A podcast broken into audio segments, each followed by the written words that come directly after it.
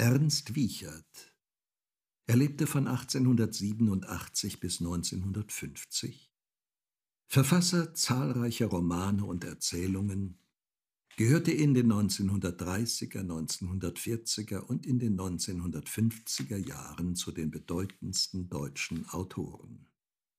Er war ein Schriftsteller der inneren Emigration während der Zeit der nationalsozialistischen Herrschaft. Wegen seiner ablehnenden Haltung gegenüber dem Hitlerregime stand er unter Gestapo-Aufsicht, war er zeitweise im Konzentrationslager und wurde er sogar von Reichspropagandaminister Josef Goebbels mit der Todesstrafe bedroht. Es wurde ihm schließlich gestattet, Werke zu veröffentlichen, allerdings nur unpolitisches. Verlage und Buchhandlungen durften nicht für seine Bücher werben. Trotzdem war er einer der meistgelesenen Autoren in Deutschland.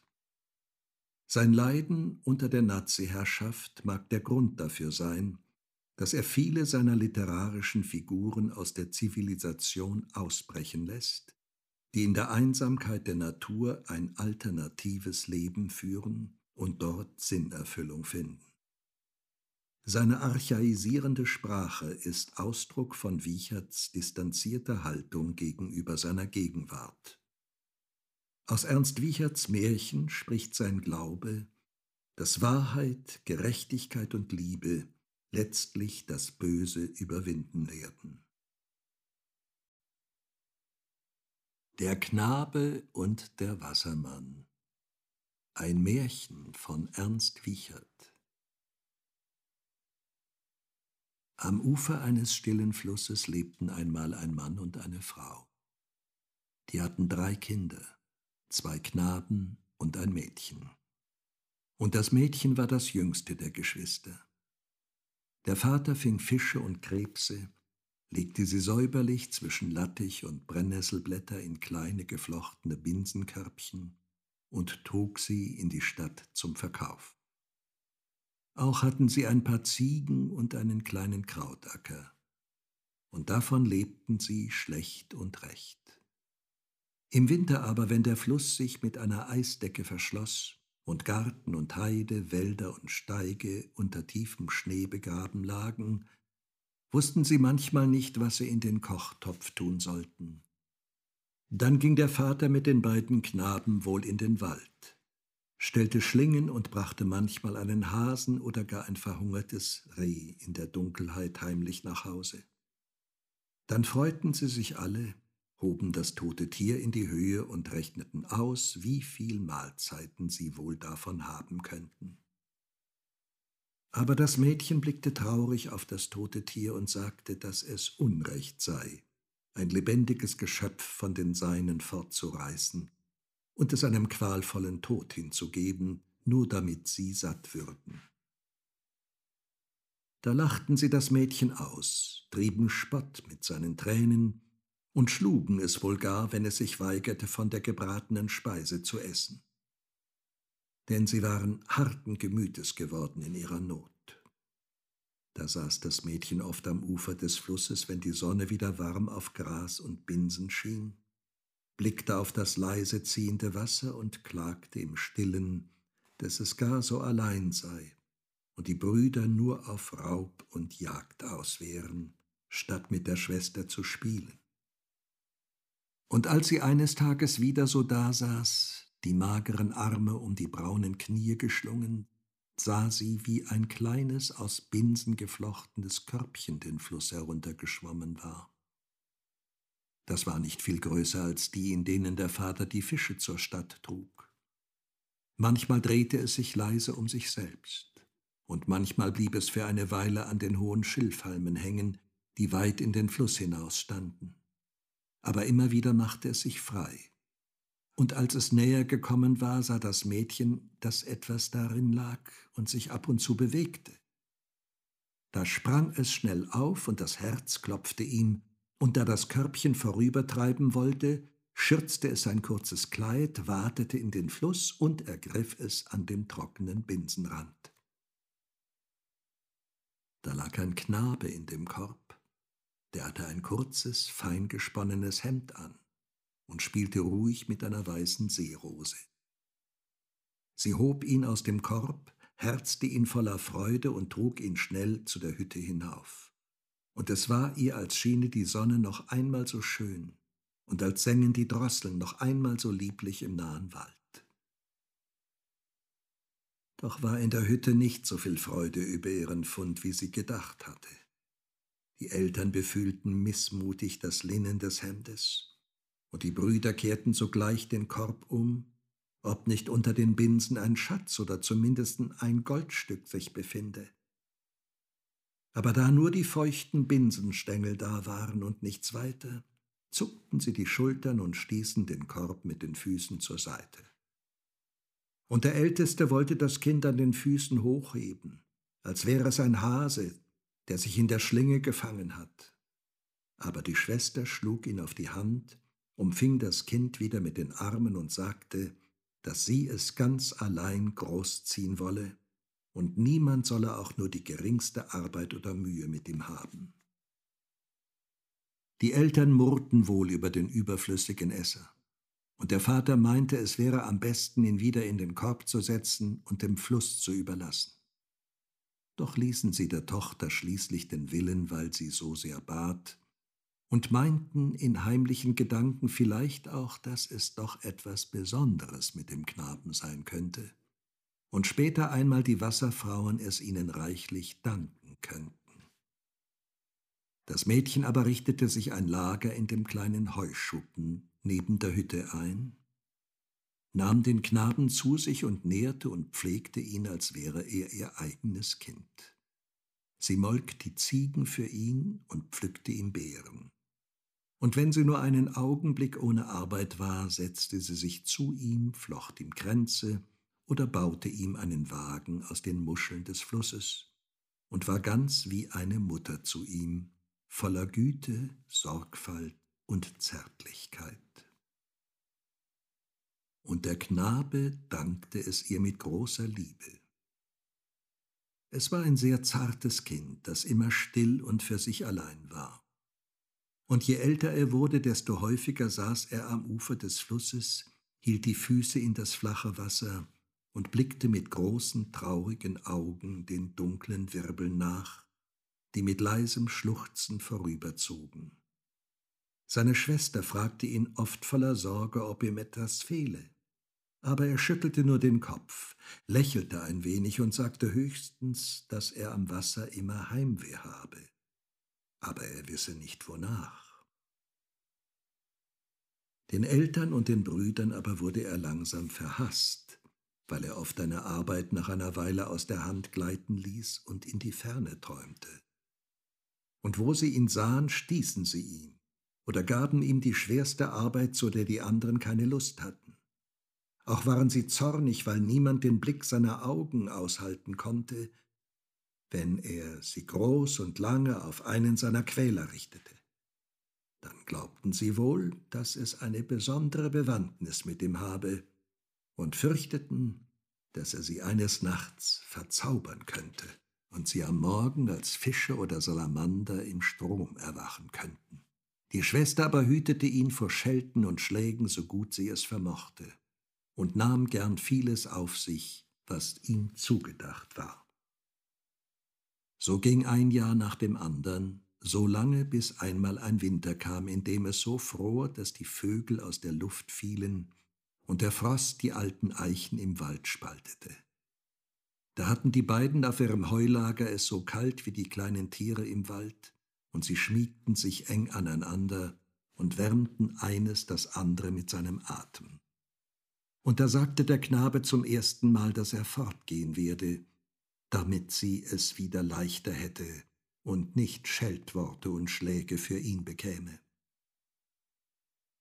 Und dass er gern da sein möchte, wo alle Menschen gut zu ihm seien. Und wenn er das gefunden habe, werde er eines Nachts kommen und sie holen. Aber sie weinte sehr und bat ihn um alles in der Welt, sie doch nicht zu verlassen. Und da tröstete er sie, dass es ja noch Zeit habe. Aber er versprach nichts, sondern verbarg ihr Gesicht nur an seiner Brust und deckte es mit seinem Rock zu, so gut er konnte. Nun war aber der Winter so hart, dass der Brunnen einfror und das Wasser aus dem Strom geholt werden musste. Und da das eine schwere Arbeit war, weil man an jedem Morgen und Abend das Eis in dem Wasserloch wieder aufhacken musste, so wurde das Pflegekind dazu befohlen.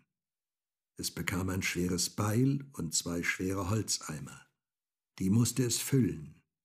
Und da es keine Handschuhe hatte, so froren ihm manchmal die Hände an den eisernen Griffen der Eimer fest. Doch duldete er nicht, dass die Schwester ihm die Arbeit abnahm. Und wenn er das Viereck in die Eisdecke geschlagen und die weißen schimmernden Stücke mit den bloßen Händen herausgehoben oder in die Tiefe gedrückt hatte, wo die Strömung sie lautlos mitnahm, stand er lange über die dunkle Öffnung gebeugt und starrte gedankenverloren hinunter, wo ein Schimmer der Abendröte das schwarze Wasser erhellte oder der weiche Ast eines Schlinkrautes lautlos aus der Tiefe sich aufhob und wieder zurücksank und obwohl er vor Kälte zitterte, konnte er sich doch von dem dunklen Bild nicht losreißen, als warte dort etwas auf ihn, und er würde es versäumen, wenn er zu früh davonginge. Und einmal am Abend, als er mit Mühe das Eis aufgehackt hatte und die Tränen an seinen Wangen festgefroren waren, schrie er plötzlich leise auf denn in der dunklen, strömenden Tiefe zeigte sich mit einem Mal ein blasses, altes Gesicht. Das hob sich bis dicht unter die Wasserfläche, nickte ihm freundlich zu und sprach Einmal werden wir es dir vergelten, was du Gutes an uns tust. Denn wenn du nicht jeden Morgen und Abend kämest, müssten wir sterben, weil alles vom Eis bedeckt ist. Da beugte der Knabe sich tief hinunter, und es war ihm, als hätte er längst vor vielen, vielen Jahren in dies alte Gesicht geblickt. Und er erschrak kein bisschen, auch nicht als die blasse Hand des Wassermannes sich leise bis an die seinige hob und er die dünne Schwimmhaut zwischen den Fingern sah. Und auch, dass die Hand kalt war, erschreckte ihn nicht. Ich will immer kommen, flüsterte er, am Morgen und am Abend, und wenn du willst, so komme ich auch um Mitternacht noch einmal, damit du nicht zu sterben brauchst. Aber der Wassermann schüttelte leise den Kopf und half ihm dann die beiden Eimer hinaufziehen. Und dann winkte er einmal mit der Hand und versank schweigend in der Tiefe, wie ein großer Fisch lautlos versinkt und im letzten Schein der Abendröte sah der Knabe, dass der Wassermann nicht Füße hatte wie er, sondern einen Fischschwanz. Und er leuchtete einmal wie Silber auf, ehe er verschwand. Da blieb er noch lange in der bitteren Kälte stehen und blickte in die viereckige Öffnung, durch die das schwarze Wasser mit leisem Flüstern zog. Und wieder war ihm das Herz süß und schwer zu gleicher Zeit. Am Abend aber, als die Frau den Eimer in die große Wassertonne ausleerte, stellte sie ihn nicht fort wie sonst, sondern beugte sich tiefer über ihn, als erblicke sie auf seinem Grund etwas Merkwürdiges, fuhr dann mit der Hand hinein und hob etwas Schimmerndes heraus. Das war die Schuppe eines großen Fisches, und sie war von lauterem Gold. Da drängten sie sich alle zusammen, betasteten sie voller Verwunderung und Habgier und leerten auch den anderen Eimer aus. Und auch auf seinem Grund ruhte eine goldene Schuppe. Da fragten sie den Knaben aus, hin und her, aber er schüttelte den Kopf und wollte von nichts wissen. Am nächsten Abend war es wieder so. Und da er immer noch leugnete, verbargen die Brüder sich vor der Zeit im Weidendickicht und hörten, dass der Knabe mit jemandem sprach oder doch nach einem verlangte, der sich nicht zeigen wollte. Da berieten sie sich heimlich mit ihren Eltern, dass sie ein Netz unter die Öffnung spannen und das Wesen der Tiefe fangen wollten, damit sie noch mehr Gold erwürden. Das Mädchen aber hörte ihnen heimlich zu, wurde von Trauer und Furcht ergriffen und erzählte es dem Knaben, als sie im Heuschuppen zur Ruhe gingen. Der wollte den Morgen nicht abwarten, und obwohl sie ihn flehentlich bat, stand er doch auf, band das Tuch um den Hals und nahm das Beil mit sich. Das Mädchen küsste ihn zum Abschied und sagte weinend, Ich weiß, dass du nicht wiederkehren wirst, aber vergiss nicht, dass ich alle meine Tränen und all mein Blut hingeben werde, um dich zu erlösen, wenn sie dich da behalten. Der volle Mond stand hoch und weiß am Himmel, als der Knabe leise zum Strom hinunterging, und sein Schatten glitt schwarz und lautlos mit ihm. Im Eichenwald bellten die Füchse, die Sterne flimmerten am schwarzen Himmel, und der Knabe war so traurig wie nie zuvor. Er zerschlug leise die dünne Eisschicht, die schon wieder über der Öffnung gewachsen war, und sah das Spiegelbild der Sterne in der schwarzen Flut. Da rief er voller Gram nach dem Wassermann. Und es war ihm, als würden die Brüder, wenn sie ihn hier erblickten, ihn sofort in die dunkle Tiefe hineinstoßen nur damit sie sein Gesicht niemals wiedersehen. Und als das alte bleiche Gesicht zwischen den zitternden Spiegelbildern der Sterne auftauchte, bat er mit gerungenen Händen, er möchte ihn mit sich nehmen in sein Reich, da sein Leben ihm ohne Freude sei unter den Menschen. Menschenkind, Menschenkind, sagte der Wassermann mahnend, weißt du auch, was du verlangst. Leicht ist es, zu uns hinunterzusteigen und schwer wieder die Sonne zu sehen. Ich will sie nicht mehr sehen, erwiderte der Knabe heftig. Ich will dorthin zurück, wo man mich gefunden hat, und wahrscheinlich hat mich eine der Eurigen geboren. Es ist euch bestimmt, sagte der Wassermann, in Schweiß und Tränen zu leben, anders als wir und einmal wirst du wieder Heimweh haben nach deinen Tränen. Denn wir, musst du wissen, wir weinen nicht. Ich habe genug geweint, erwiderte der Knabe. Nimm mich nun oder lass mich sinken, ganz wie du willst. Und damit ließ er sich in die dunkle Tiefe gleiten, und der Wassermann fing ihn mit seinen Armen auf und trug ihn nach dem blauen Schloss, in dem er lebte. Und sobald der Knabe die Arme um den Hals des Wassermannes gelegt hatte, fror ihn nicht mehr. Er konnte seine Augen öffnen und alles sehen, was auf dem Grund des Stromes lag. Die schimmernden Muscheln und alte bemooste Steine. Und auch die Fische zogen ohne Furcht an ihm vorüber. Und wenn die kühlen Körper seine Haut streiften, war es ihm, als berühre ihn eine warme Menschenhand. Da seufzte er tief und glückselig auf und schlief an der breiten, kalten Brust des Wassermannes so ruhig ein, wie ehemals an der warmen Brust seiner Schwester. Als er erwachte, wusste er nicht, wo er war, und auch nicht, ob es Tag oder Nacht sei.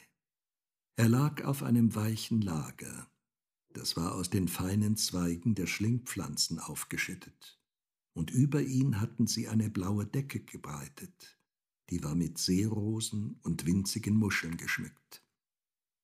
Er sah die Pfeiler einer hohen blauen Grotte, und an ihrer schimmernden Decke waren runde Lampen aufgehängt, die strahlten ein blasses Licht wie Mondschein durch das ganze Gewölbe.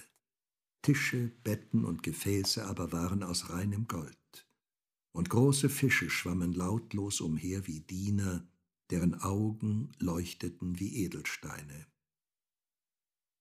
Denn die ganze Grotte war mit Wasser gefüllt, das so still stand wie in einem Brunnen. Und doch atmete der Knabe so leicht wie im Sonnenlicht, und es war ihm so warm wie in der blühenden Heide um die Mittagszeit. Zuerst glaubte er, dass er träume, und streckte die Hand aus, um seine Schwester in ihrem Heulager zu berühren.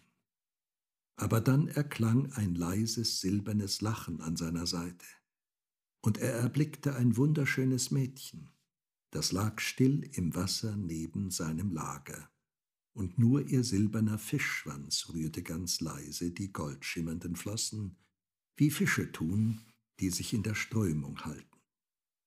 Da wusste er, wo er war, und er atmete tief auf vor Glückseligkeit, obwohl das Bild seiner verlassenen Schwester im selben Augenblick vor ihm stand. Bin ich nun zu Hause bei euch? fragte er leise. Aber die Tochter des Wassermannes lachte wieder, strich ihm mit der weißen Hand durch sein blondes Haar und sagte nur Du Menschenkind, das müssen wir erst sehen. Da schlug er die Decke zurück und sah einmal schnell nach seinen Füßen. Aber sie waren noch wie früher, und nur ein paar kleine Silberschuppen glänzten auf seinen Knien. Die wollte er mit der Hand abwischen, aber sie waren ein Teil seiner Haut, und er zog die Hand schnell zurück. Da nahm das Wassermädchen ihn an die Seite und schwamm mit ihm langsam durch alle Grotten. Die waren eine schöner als die andere und in allen leuchtete das blaue Licht von den runden Lampen an der Decke. Und zwei andere Schwestern kamen dazu. Die waren ebenso fröhlich wie die erste. Und als sie in die letzte Grotte kamen, lag dort der Wassermann auf einem breiten goldenen Lager und spielte mit den roten kleinen Fischen, deren Flossen wie wehende Schleier waren, und winkte ihm freundlich zu und sagte, Nun richte dich bei uns ein, Menschenkind und sieh zu, dass du die Sonne vergisst. Da lebte nun der Knabe still und ohne Not und empfing seine Speise in kleinen goldenen Schüsseln und spielte mit den Wassermädchen und fror nicht und wurde niemals gescholten. Und manchmal schwammen sie mit ihm weit in den Strom hinunter, dicht über dem Grund. Da war es dunkel und totenstill und er sah nur die Fischleiber der Mädchen silbern vor sich in der tiefen Dämmerung aufschimmern. Da dachte er doch manchmal an die Sonne und wie die Drosseln im jungen Eichenwald gesungen hatten und der Kuckucksruf weit über die Heide gegangen war. Aber er sagte nichts und bat nur, dass sie zurückkehren möchten in die blauen Grotten, wo die Lampen so freundlich schienen. Die Wassermädchen aber trösteten ihn und baten ihn, auf den Frühling zu warten. Da würden sie verborgen im Schilfwald liegen und auf Rohrflöten spielen, alle zusammen, so dass die Menschen voller Sehnsucht an das Ufer kommen würden, um ihnen zu lauschen. Und als in einer stürmischen Frühlingsnacht das Eis des Stromes aufbrach und die Lampen in der Grotte leise hin und her schwankten, tanzten die Mädchen voller Freude und schlangen einen silbernen Reigen in dem blauen Wasser und hielten ihn bei den Händen, damit er mit ihnen sich freue. Und er gehorchte ihnen, aber das Herz war ihm seltsam bang. Und er saß oft an der Schwelle der Grotte und blickte nach oben, wo ein dämmeriges Licht durch das Wasser fiel, und ab und zu ein goldener Streifen wie ein schräger Balken im Strom stand. Und wieder nach einiger Zeit nahmen die Mädchen ihn an seinen Händen und schwammen mit ihm den Strom hinauf und tauchten mit ihm im Schilfwald auf. Da lagen sie nun auf den alten, grün bemoosten Steinen und sahen den Wald in der Ferne. Und die Sonne spiegelte sich golden in ihren feuchten Leibern. Und als in der neu begrünten Linde am Ufer eine Amsel zu flöten begann, war es dem Knaben, als müssten ihm nun die heißen Tränen in die Augen steigen. Aber seine Augen blieben trocken, und er hob sich nur auf seinem Stein und blickte zwischen den grünen Schilfhalmen über das andere Ufer hinaus. Und er sah die grünen Wälder in der Sonne liegen und die braune Heide rings um sie gebreitet und große weiße Wolken am blauen Himmel und das Bild eines kreisenden Raubvogels hoch im Äther. Da hob er die Arme über sich hinaus, als ob er fliegen wollte, und ein leises Schluchzen brach aus seiner Kehle. Aber die Mädchen zogen ihn erschrocken zurück, damit ihn niemand sehe, und reichten ihm eine Rohrflöte und spielten nun alle zusammen eines ihrer traurigen Lieder. Das ging so vor sich hin wie der klagende Gang des Wassers über versunkene Steine und bewegte dem Knaben das Herz. Und er dachte nun an seine verlassene Schwester und wie sie vielleicht am Ufer säße in der Ferne und den sich verschlingenden Tönen lauschte. Von nun an bat er jeden Tag, dass sie mit ihm zum Schilfwald schwemmen, und manchmal schlich er sich auch heimlich fort, ganz allein und saß auf einem der Steine und sah, wie die Schuppen unter seinen Knien mehr geworden waren, und verbarg sein Gesicht in den Händen und wusste nicht, ob das Leben ihm lieb oder leid sei. Nur der Wassermann wusste es, und oft lag er, ohne dass der Knabe es wusste, verborgen im hohen Rohr und sah ihm zu, wie seine Augen die sonnige Welt mit Sehnsucht umfingen. Und er lächelte bitter über das törichte Menschengeschlecht, das aus Arbeit und Tränen nach Frieden verlangte und aus dem Frieden wieder nach Arbeit und Tränen. Aber dem Knaben ließ er es nicht entgelten, weil er ihm lieb war. Dieser nun war einmal weiter stromauf geschwommen als bisher. Und als er an einer sanften Biegung des Flusses auftauchte und mit den Händen die Schilfhalme zur Seite beugte, schrie er leise auf. Denn vor sich sah er die Hütte mit dem Eschenbaum, darin er so lange gelebt hatte, die Netze, die zum Trocknen aufgehängt waren, und die weißen Ziegen, die langsam über die Heide zogen. Und auch der Ziehbrunnen war noch da, mit dem er die schweren Eimer hatte heraufziehen müssen, und sein alter schwerer Balken stand schwarz gegen den blauen Himmel. Da musste er die Hände gegen sein Herz drücken, um nicht laut aufzuschreien. Aber seine Augen blieben trocken, so sehr es ihn nach Tränen verlangte. Da wusste er sich nichts anderes, als seine Rohrflöte an die Lippen zu heben und mit einem der traurigen Lieder zu beginnen, das die Wassermädchen ihn gelehrt hatten. Da verstummten die Vögel in der Runde, und das Schilf hörte auf, leise zu flüstern, und der Wind erstarb, der über die Heide ging. Und alle Tiere und Bäume und Gräser schienen der Klage des verlorenen Menschenkindes zu lauschen, das vor seiner alten Heimat saß und sie doch nicht beschwören konnte. Und als er eine Weile so gespielt hatte, sah er ein Mädchen in einem alten roten Kleid über die Heide gelaufen kommen, so leicht und schnell wie früher. Und es war seine Schwester, die ans Ufer kam, als ob sie wüsste, dass er sie gerufen hatte. Da stand sie mit den bloßen Füßen im Wasser, streckte die Arme aus und rief Bruder, lieber Bruder, wo bist du? und er beugte die Schilfhalme vorsichtig zur Seite, wo er bis zur Brust im Wasser lag, und sagte Schwester, liebe Schwester, hier bin ich. Da weinte sie vor Freuden und Schmerz und wollte tiefer in das Wasser hinein bis zu ihm. Aber er wehrte es voller Angst. So komm doch heraus zu mir, bat sie, und bleib wieder bei mir wie früher. Aber er schüttelte traurig den Kopf. Wenn ich das Wasser verlasse, muss ich sterben, sagte er. Und nur wenn ein anderer statt meiner in die blaue Grotte geht, kann ich erlöst werden. So hat es der Wassermann gesagt. So will ich es sein, rief sie schnell. Wie eine Mutter war ich dir, solange du klein warst, und einer Mutter ist es nichts, für ihr Kind zu sterben. Aber er schüttelte wieder den Kopf. Komm nur ab und zu hierher, bat er, damit ich dich sehen kann und wirf einen Strauß von Heidekraut in das Wasser, damit ich weiß, wie es riecht. Und dann ließ er die Schilfhalme sich wieder aufrichten und versank leise in der Tiefe. Und nur ein zitternder Kreis des bewegten Wassers blieb über ihm zurück. Der Wassermann aber, der ihm heimlich gefolgt war, tauchte vor dem weinenden Mädchen auf und sagte, Fürchte dich nicht, mein Kind ich will dir nichts zuleide tun. Er ist uns lieb geworden, aber sein Herz verlangt nach der Erde zurück, und er wird sterben vor Heimweh, wenn wir ihn halten. Liebst du ihn so sehr, dass du alles für ihn tun würdest? Alles, sagte das Mädchen und trocknete seine Tränen.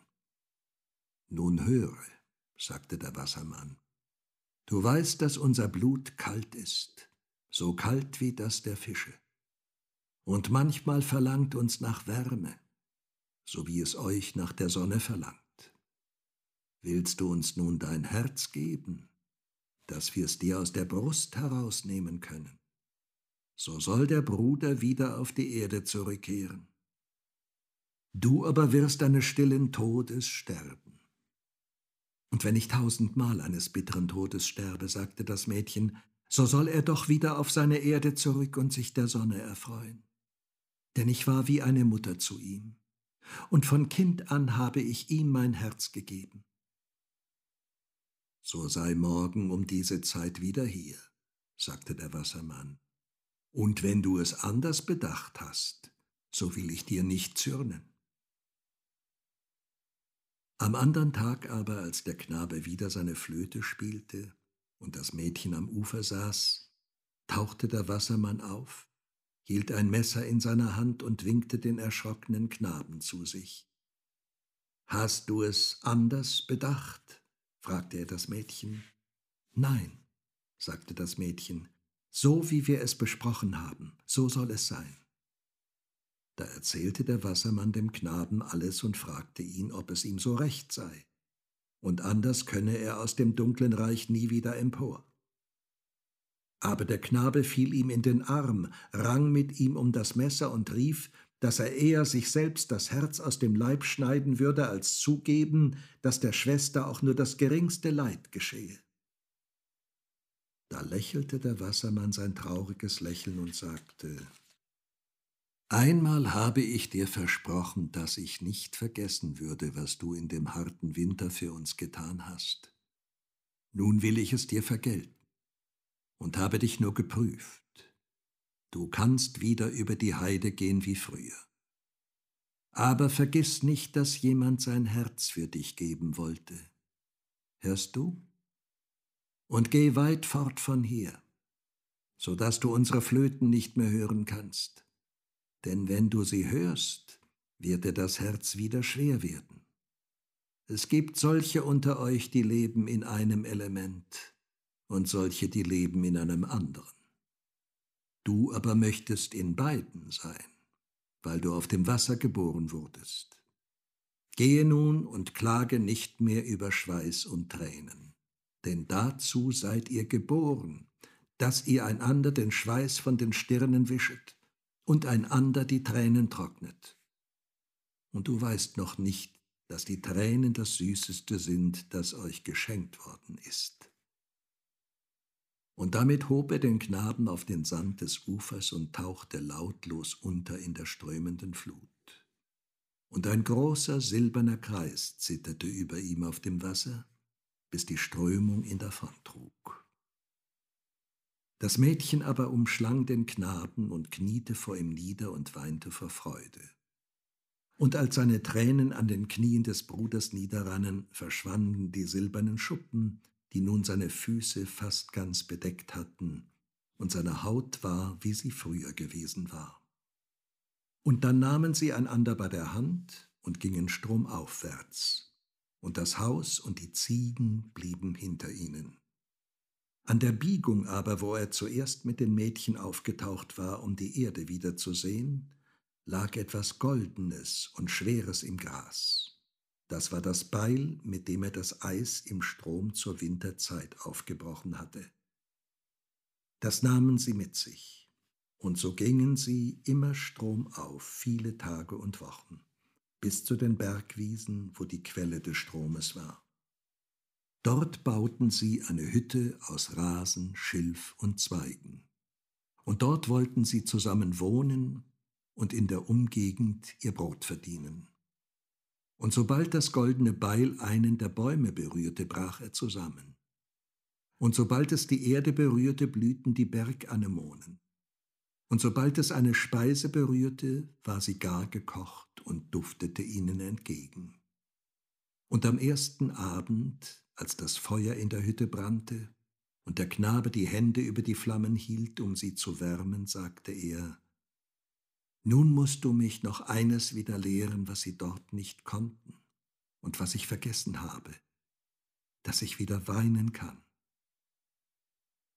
Da lächelte das Mädchen, umfing ihn wie früher mit seinen Armen und sagte, So sei nur nicht ungeduldig. Wer über die Erde geht, lernt es von selbst und braucht nichts dazu zu tun.